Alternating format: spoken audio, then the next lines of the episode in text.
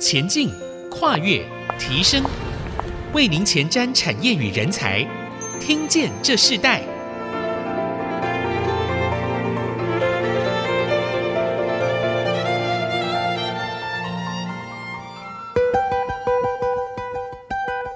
这里是爱惜之音逐客广播 FM 九七点五，欢迎收听《听见这世代》的节目，我是主持人郭兰玉。这个节目同步在 Apple Podcast 还有 Google Podcast 都有上架。如果你在 Podcast 收听的话，欢迎按一下我们的订阅，就会每集收到我们的节目，收听是越来越方便的哦。喜欢我们的节目，也欢迎到 Apple Podcast 评五颗星，并留下你的心得，给我们更多的支持与鼓励。那我们今天的《听见这时代》的主题，我们要跟大家先分享一下。我们知道今年。年来，在五 G 还有这个大数据、云端等技术日益的更新哦，人工智能 AI 加速的发展。AI 的技术在各个产业的落地的实证和应用，就是另一个让人十分好奇的议题。那我们在四月份的听见这四代的主题里头，我们不断的将这个 AI 这个运用的观念，呃，还有这个领先的这样的一个技术趋势，甚至很多落地化的实证呢，都来在这个空中分享给听众朋友。所以今天邀请的这个来宾呢，就是餐饮业的 AI 落地实证。近年来，我们常常看到很多餐厅使用了 AI 平板啊、数位点。点餐，甚至呢这种自动机器人的这样子的技术，来解决人工点餐的人流问题，也加快点餐与取餐的速度啊。所以这个 K 取这个新快取，在这些技术上也越来越多的创新，也不仅结合了 AI 技术，甚至结合了这个呃像 AI 的车头辨识等等的系统里头，甚至扩大了人们对得来速的想象。在这个后疫情的时代中，我们知道在台湾这段时间里头，呃，疫情越来越升温了，我们也。看到呃许多的饮食的文化，甚至餐饮服务的文化都改变了，所以我们看到这个 K 取新快取得来速的这个概念，设立了这个多车道快取站，将云端的这个厨房还有快取车道、多车道复合商场整合在一个系统的经营模式。我们看到除了这个我们传统的，我们知道这个西方的这个得来速之外，现在也有这个中式、日式还有南洋料理这样子的一个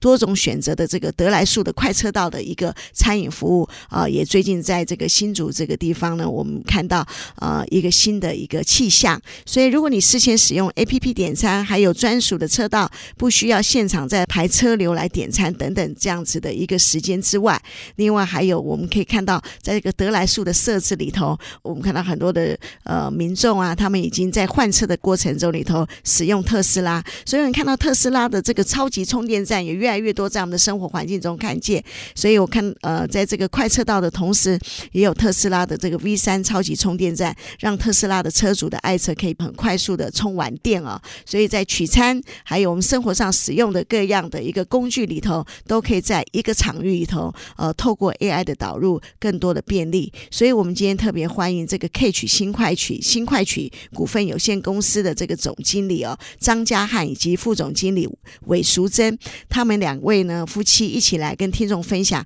究竟这个新快取车站有哪些特色？那他们如何将 AI 和传统的这个餐饮业呃一起结合在一个系统里头呢？成为一个新的一个餐饮智能服务的服务业。我们特别请了张家汉总经理还有韦淑珍副总来先跟听众朋友打声招呼，也听听他们如何将 AI 结合在餐饮服务业，成为一个新的新创系统。然后我们先请他们跟听众朋友打声招呼。好，我们亲爱的主持人，我们多年的好朋友郭姐哈，还有各位听众，大家好。我是新快取股份有限公司，还有普拉博股份有限公司的总经理张家汉，很荣幸今天有这个机会跟大家分享我的新的商业模式。对，我跟家汉认识很多年，他真的是从他每一件事情都是走到最前端。那现在我们今天谈到的 AI 这个人工智慧的主题的时候，他的所做的事情也正好应和。那今天跟我们一起来到现场来宾，还有他的妻子，也是他们现在担任这个公司的副总淑珍。那我们请淑珍跟听众朋友问声好。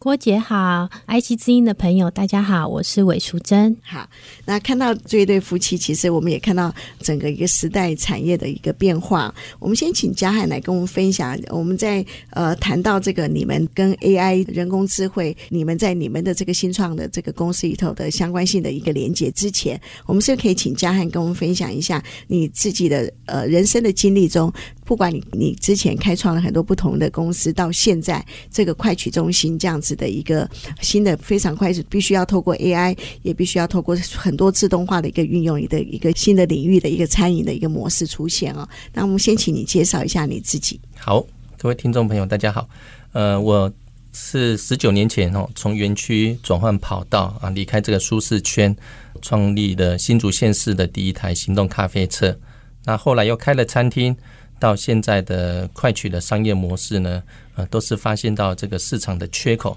呃，当然第一次创业呢，很大原因是为为了要补足口袋的缺口哈。啊，当时的休闲咖啡呢，也符合市场上的需求哈。最近的这个新快取的这个发想呢，是怎么来的呢？就是在疫情爆发的时候呢，因为看到自己的餐厅的生意呢一落千丈哈，但是很多行业别呢反而逆势的成长，像网络购物啊、团购啊、外送平台啊，还有这些平价的小吃，发现呢这个市场只有重新分配的问题啊，不会有饱和的问题。那人们填饱肚子呢，这个民生的刚需呢是不会不见的哈。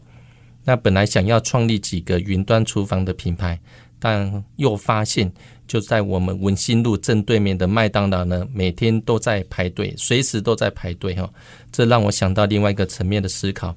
麦当劳的产品呢，很少列为我们正餐的选项之一，但因为呢方便快速可以填饱肚子，所以呢消费者就把它列为呃首要的选项了。后来我又想想，我们台湾人最喜欢吃的。中式、西式、日式，甚至是南洋料理，为什么没有做得来速呢？那我就想说，把这几个我们台湾人最喜欢吃的东西，把它整合在一起，那应该会是一个机会。那我就因为这样子发想呢，申请了专利，并且呢，开始寻觅这个地点，建制台湾的一个第一个示范点。这样子，嗯，对，刚刚嘉汉总经理提到一个很重要的一件事情，就是说，呃，你自己看到台湾过去的得来速的模式，即使在疫情时代，它还是并没有受到太大的影响哦。那同样的，那你自己在这个新快取这样子的一个运作模式，跟 AI 有什么样的关系呢？是，那这里面运用到 AI 的部分呢，有车牌辨识系统，还有就是自行开发的垂直式的升降输送设备。还有也是自行开发的无线自走车，就是消费者呢在线上点餐，可以在我们这个我们现在总共有三个站哈，一个是金福粤式河粉，一个是鱼鲜会社，另外一个是甄嬛传，呃，中式的料理。那这线上呢，客人可以点这三家的任何东西。如果这个时段有贩卖的话，可以点任何东西，然后呢，他只要到现场走独立的一个车道，那就可以取得他线上所点的东西。所以你是一个多车道的模式，是。那这是一个多车道模式，你刚刚说它要透过 AI 车牌辨识嘛？我们知道现在餐饮业，我们最常看到的，甚至在很多的学校，他们在人才的培育里头有 AI 机器人啊、哦、等等这样子的一个运用，甚至已经实地在运用。可是这个 AI 车牌辨识，其实我们也知道，现在车牌辨识大的技术越做越好。当初你怎么会想到用一个多车道的方式运用在你这个事业里头？人工智慧这件事情跟你自己过。过去所有的经历过程中里头，你为什么会想到一个这样子的一个运用方式呢？是，那 AI 其实就是如何让人们生活更方便、更便利，然后减少负担。那餐饮的部分呢，跟我以前的背景学到东西跟经验呢，我觉得把它结合起来，那会运用车牌辨识系统，它只是我研发的一个软体的系统里面的一个 final check 而已。所以它侦测到之后呢，跟我的系统也把它整合。那我跟厂商共同开发这个部分呢，也是有一些呃大数据的分析。那未来的话，越运作会是更便利，会更趋近于消费者所需要的。对。所以在这个过程中里头，这样的 AI 的这样子的一个研发，你自己研发嘛？然后在这个过程中里头，这个是最困难的，还是结合餐饮是最困难？这个其实软体开发的厂商跟他沟通餐饮的观念是最困难的。我们认为说应该很简单的一个思维，但是对于软体开发厂商，他们觉得说那个其实不太可能做到。那我们就要去沟通，用他听得懂的话来跟他讲，让他知道我们在说什么。比如说以智能排程这一块来讲好了。比如说我们早上九点，客人想要十二点要取十个餐好了，那如果万一有人一样十二点也点十个餐，那如果现场又有人点在同个时段点十个餐，然后或者是线上刚好有人这个时间点点十个餐，我们如何透过这些数字提早预知，或者是让现场的操作人员，就是生产者，让他知道有这个事情？那我们觉得说，以我们以前的话就是靠经验，那我们就可以把，比如说，也许可以把时间错开，或者是提早准备。但是这个在软体开发上，他们就觉得这是很困难的。那么他们说，诶，不太可能了，我怎么可能预先知道？我说，其实他们已经预先点了啊。但是又有另外一个问题啊，线上我很难控制他要下多少单啊，然后或者是现场如果排队的得来速快取的这个车道也很多人的话，那现场的人做不出来怎么办？他说这个就没有办法克服，所以后来我们就用了一个智能排程的这个方法，让他透过 AI 的计算，然后去把这个时间可以错开，或者是提早预告。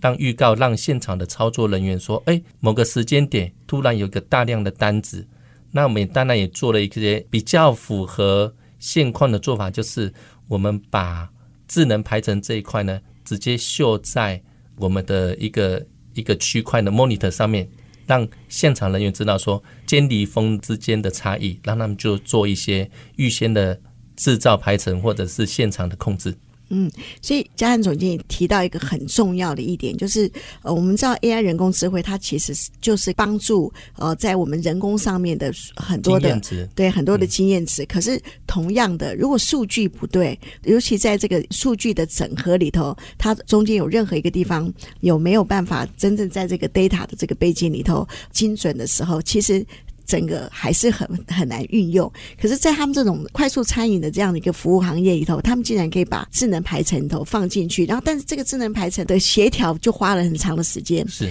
这是不同的学习领域里头把它集结在一起的。我就想到，我们之前在这个 AI 可以这样子的一个主题里头，呃，我们的来宾呃，其实温执行长其实曾经有谈过说，呃，数据的打通，人才的打通，其实是在整个 AI 人工智能中，我们他们看到最需要，也是很多。在这个产业在运用里头，常常看见的问题。那我们真实的今天有个模拟的一个真正的实地的作业，他们竟然是从一个快取餐饮这样子的一个业别里头来跟我们分享这个 AI 真的运用在一个真正实地的一个产业模组里头，他们会遇到这样的问题，然后他们如何去解决。我们先休息一下，我们在下一段部分我们要继续呃，请张江汉总经理还有淑珍副总呢来跟我们一起分享。在这个新快取这样子的一个得来速的概念，可是又不完全是在过去我们所看见的这样子一个呃德来树的运用里头，他们怎么在跟 AI 的这个人工智慧结合，并产生一个更大的获利或一个新的市场契机？我们稍后回来。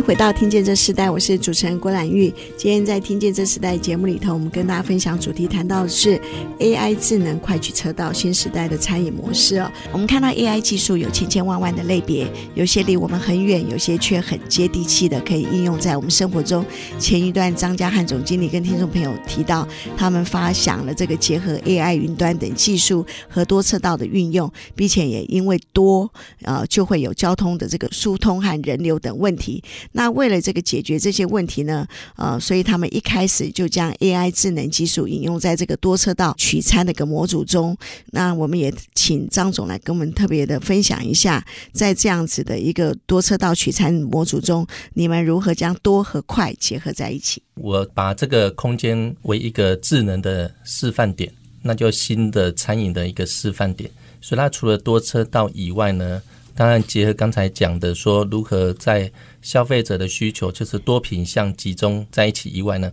我们也考虑到现场用餐的客人，所以他们也可以在现场点餐。所以我这个智能商城呢，它是否四种客人。第一个就是一般的得来速的概念，就是开车进来现场点现场取，那为第一种客人。第二种客人的话呢，就是可以到二楼的内用区，它是一个开放的空间，也可以在那边点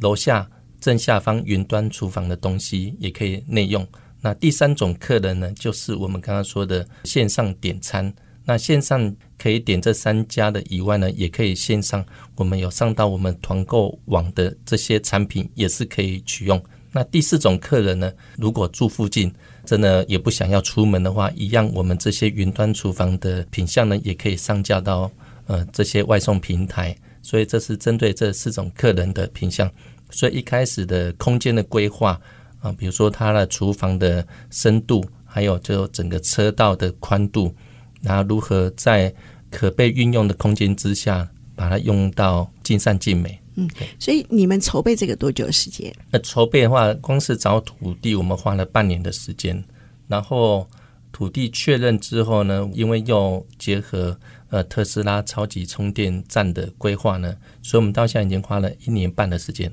嗯，在这个整合过程中里头，你们集结了不同的领域，对不对？非常多领域。嗯，我们认为单纯的餐饮，它不再是单纯的餐饮。其实，因为你把智能加进去，甚至你把复合式的这个智能商城的一个概念放进去，过去台湾好像没有这个例子，对不对？嗯，是没有，没有看过。嗯，那淑珍，那个嘉汉在做这件事什么啊？你是抱着什么样的信心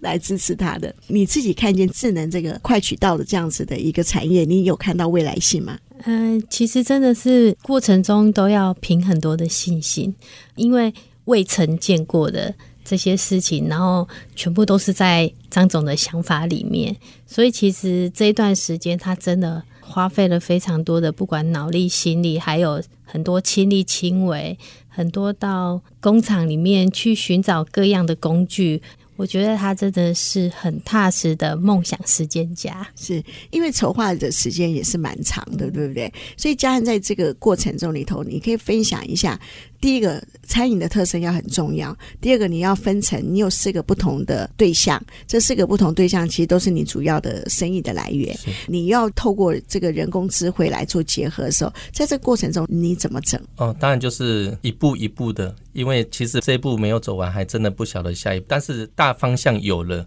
然后就是脚踏实地，从土地一开始的寻觅哈，然后后来就是整合，然后整合好之后，我们就开始空间的规划。然后到空间规划出来之后，就从一开始的那个特斯拉超级充电站的申请，这个在空地上面要申请这么大的电力哈，其实也是蛮难的啊。这个也花了很多心思，然后就运用到我们以前的结合人脉、跟资源、跟经验，然后去把它开发出来，刚好啦，以前的经验都运用得上。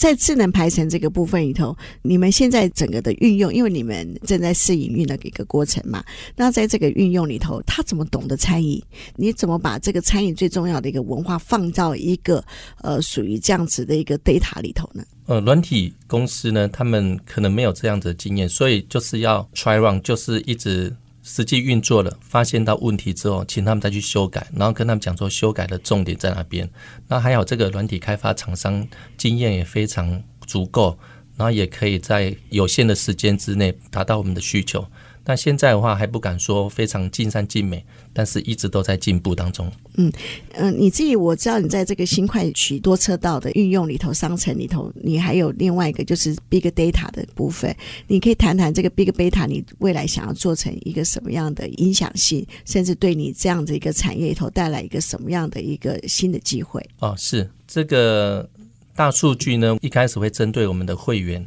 那我们就了解说，我们会员的一些消费的取向，然后进而呢，让我们的进驻的店家呢，也可以说去，不管是原物料的控管，减少损耗，那甚至可以让我们供货的厂商呢，比较可以掌握的一些，不管是新鲜或者是起货的问题，我们就可以用最低的采购成本，然后去做到我们的需求。那未来甚至说这个软体开发呢，因为我们是着重在我们除了我们的需求以外呢，我们也会考量到未来一定是可以走扩展这种商业模式的经营方式，所以呢，我们也是让它的人性化的部分、直觉的部分呢，把它做到尽量简单，然后明了，然后操作者或者是消费者他们觉得说，哎，其实这是很人性的，所以未来软体这部分也可以甚至拆解来供应给餐饮业者。这都是我们考量的方向，所以我们希望透过这个系统呢，改变人们，尤其是店家对于所谓的 POS 的一个一般思维的进阶版的 POS 就对了。嗯，那那个所谓进阶版的 POS，你可以谈一下是一个什么样的一个呈现？它就是一个很直觉，然后很简单，它的弹性也有，方便就对了。方便，其实方便它就会取代很多的，就像人工智慧，它需要来取代的一个部分。那同样的，你当初做这个快取道，真正的人力的部分和智能的部分里头，你的比例是怎么样的配比呢？哦，因为我们透过这个 AI 的人工智慧呢，尤其我们在所谓餐厅一般要用到的外场服务人员呢，我们已经几乎已经快要到无人化的阶段了。啊，不用服务人员，像我们二楼开放的空间这么大。我们原则上已经把它想象是，它是不需要任何服务人员的。它的流程大概是这样子哦：二楼的客人进来，然后看 monitor 上面各店家的产品，然后你就可以自己去点餐，就线上结账。结完账之后呢，呃，楼下的云端厨房呢，就透过我们之前开发的这种垂直升降的，以前俗称的菜梯，但是我们把它优化了，平常看起来就是一张桌子。产品做好之后呢，就会送上来，然后客人就会看到 monitor 上面也有看到他自己的编号跟产品，然后也会类似一个加号机，他就自己去拿，是吃完之后呢，就自己拿去回收，就现场不太需要用人力，所以在配比上呢，我们外场人员几乎已经可以达到是无人化的阶段。是，那你自己身为管理者，是这个人工智能对你是比较大的挑战，还是管理人力的部分呢？我觉得两个都很有挑战，因为现在也很缺工啊。因为你刚刚提到，其实像外场几乎就不用服务人员了嘛，其他大部分都是内场，对不对？那内场它就是在制造端，那在这个制造端里头，那品管的这个所有就很重要。是，那这个部分里头，你在这个人才的选择里头，你要求的标准，你甚至希望人才可以产生的那个专业的关键是什么？哦，是这边也说明一下哈，我们商场建置好之后呢，这个几个品牌呢，是我们邀请他进驻的，在当地就是算已经做得非常好的店家，所以这个在呃他们各站的云端厨房的人才招募上呢，他们就应该有很有经验。那对于我们自己公司的部分呢，我们就找到态度对的员工即可，那表示他应该还有很大的发挥的空间，然后。执行力，嗯，那主要他们会需要对这个人工智能，他们会有一个曾经学习的背景吗？因为现在已经做的很很那个智能了，所以他们学习的时间也很短，是不太需要全年的时间，大概几个小时就可以了。好，我们先休息一下。我们下一段要继续请呃张家汉总经理还有淑珍跟我们一起分享，就是说其实刚刚你提到，就是说你有结合不同的四种餐饮，那可是这个整个商城的设计是由你来设计的，对不对？对，你算是一个这个商城的一个系统的规划者。是，那你怎么去让所有不同的餐饮很整齐的呃表现出一样的服务方式，表现出一样的优质品质？那你怎么去整合这一块？我们下一段继续分享。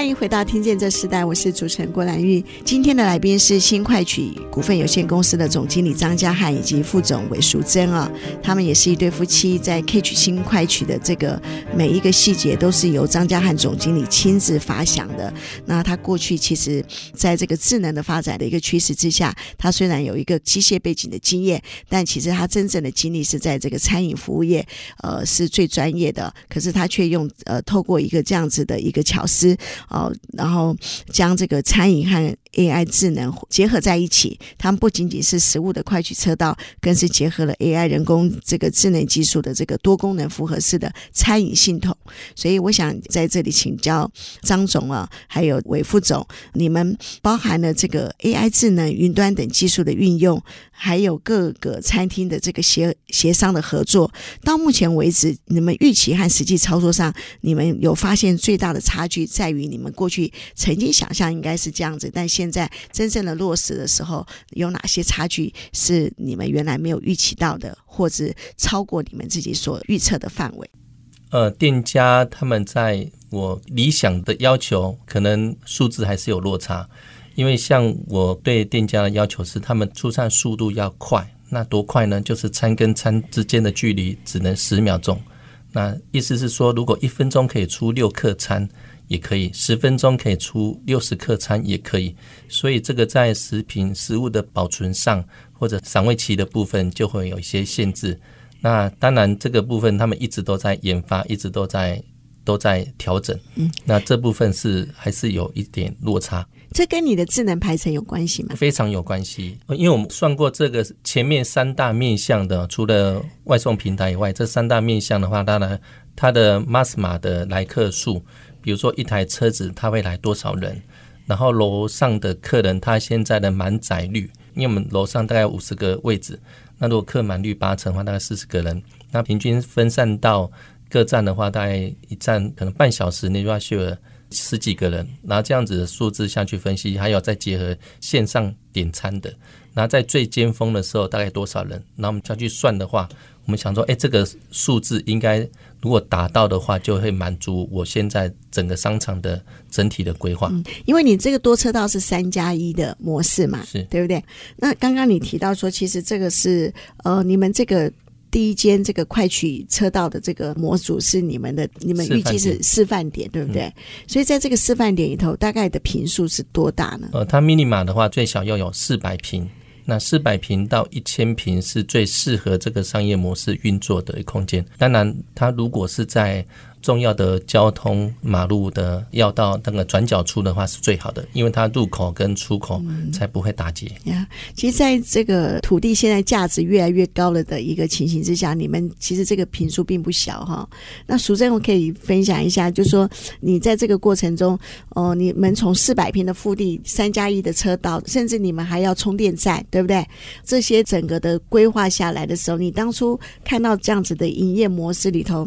哦，你自己。有想过说，在这样的一个投资之下，你如何掌握这个财务的部分？那如何让这个经营可以很快速的上轨道呢？因为我们在寻觅土地的这一段时间，我们发现，呃，四百平到一千平呢，刚好是建商比较无法利用的土地。但是因为现在土地增值税都越来越高，所以其实这个部分呢，可以帮助一些。不想要卖地，但是又地空着的人去活化他土地的价值。那我觉得，因为我们有考量到，其实未来我们像百货商场的模式，所以其实呢，我们是可以有现金流进来，去支付我们未来一些固定的费用，包含我们把招募进来的厂商，那我们用租金的方式呢，去分摊掉我们大部分的支出去的成本。对，然后再额外的利用大家一起共好的模式，帮助各站去做行销，及我们自己把我们自己团购的商品呢做到极大化、集散，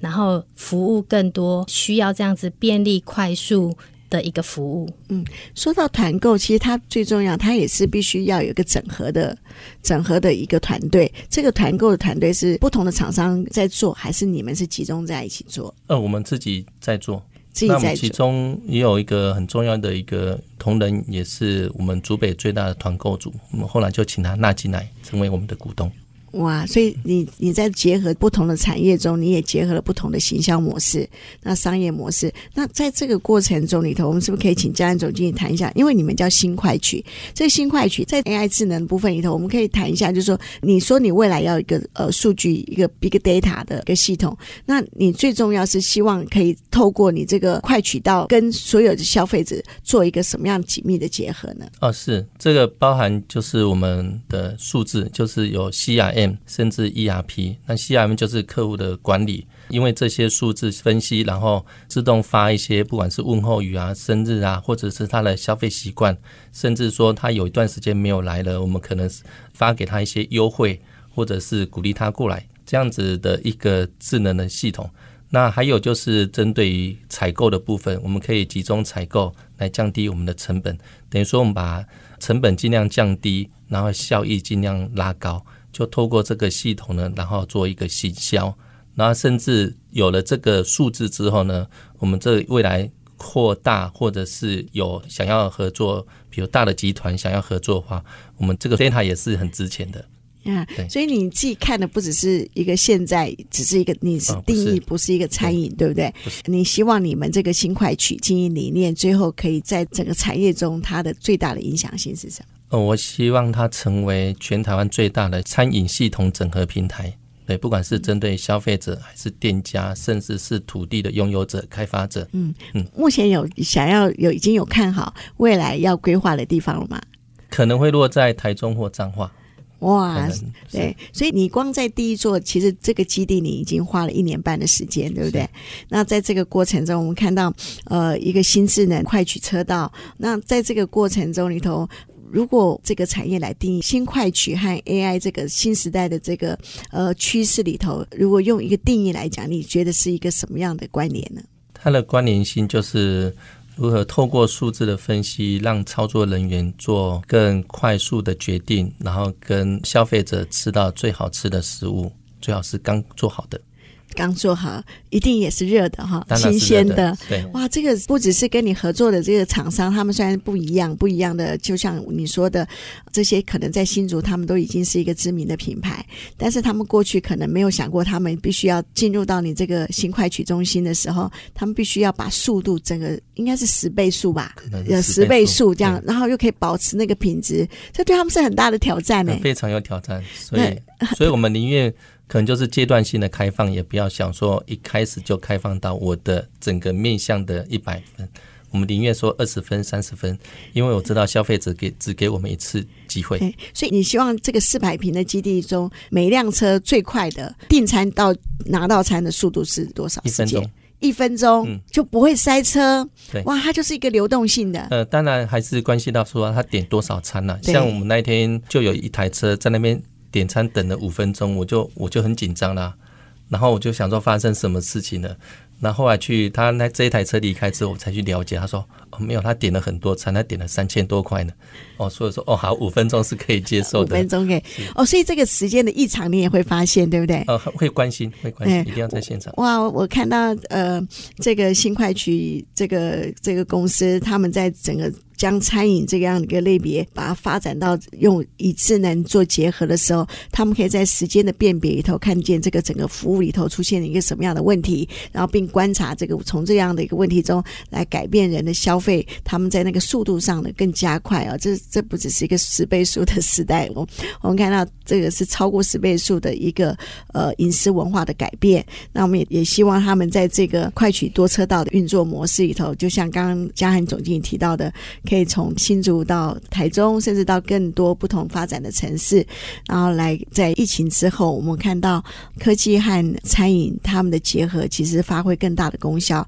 而不是一个消长的一个趋势。那我们也期待这样子的一个餐饮模式。好，我们今天非常谢谢张家涵总经理和苏正副总来跟我们一起来分享这个主题。那我们在这个听见这时代，我们看到一个智能的一个新的时代已经不一样了，它可以进入到各个行。行业在这个各个行业中里头，呃，协助各个行业更多的成长，也更快速的发展。甚至我们看到一个行业的人力的改变也不一样哦，它是一个更多元的方式。我们期待这个 AI 整个的一个人工智慧的发展里头，带动的不只是科技产业，也甚至可能有医疗、汽车业，甚至包含了我们今天特别邀请到他们来谈到餐饮业别。那这样子的一个发展里头，我相信整个产业的发展是越来越好，也越来越茁壮。节目最后，我想请嘉涵总经理跟我们谈一下，就说 AI 人工智慧啊、这样子的一个时代的一个趋势，它至于你现在所做的这个快取的这个餐饮产业，